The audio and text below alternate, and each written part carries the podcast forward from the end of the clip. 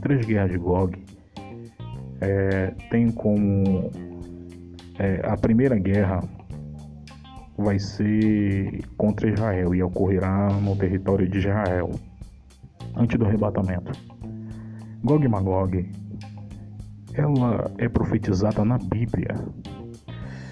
É, a primeira guerra de Gog, ela é mencionada no capítulo 38 de Ezequiel e ocorrerá meses antes do arrebatamento da igreja, quando a Rússia lançar um ataque total sobre e contra Israel, para destruir a nação de Israel.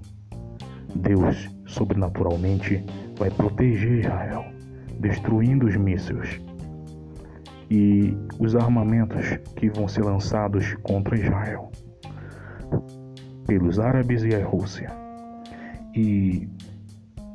A segunda guerra de, de Gog e Magog é, é mencionada no Armagedon, Apocalipse, capítulo 16, versículo 16. A Bíblia que eu estou utilizando é a NVI, a nova versão internacional, que fala que a terceira e última guerra de Gog vai ser registrada em Apocalipse 20, versículo 7 ao 10. Ocorrerá no último dia do reinado milenar, quando o exército de todos os países lutarem contra Israel. Esse enorme exército cercará Jerusalém, na esperança que Satanás os levaria à vitória contra Deus. Suas esperanças foram imediatamente frustradas quando Deus derramou fogo sobre é, eles, instantaneamente desintegrou a todas as tropas com assopro da sua boca.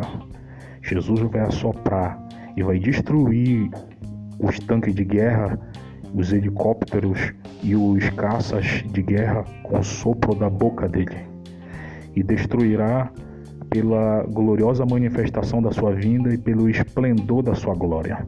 Aonde o brilho dele passar, vai, vai alejando, vai cortando o míssel no meio, vai cortando o tanque no meio, vai derrubando aviões de caça. Isso está registrado em, em 2 Tessalonicenses, capítulo 2, versículo 8. É, ele vai destruir os tanques de guerra e as suas armas. Satanás vai cair de joelhos e ser derrotado, e em seguida vai ser lançado ao largo de fogo.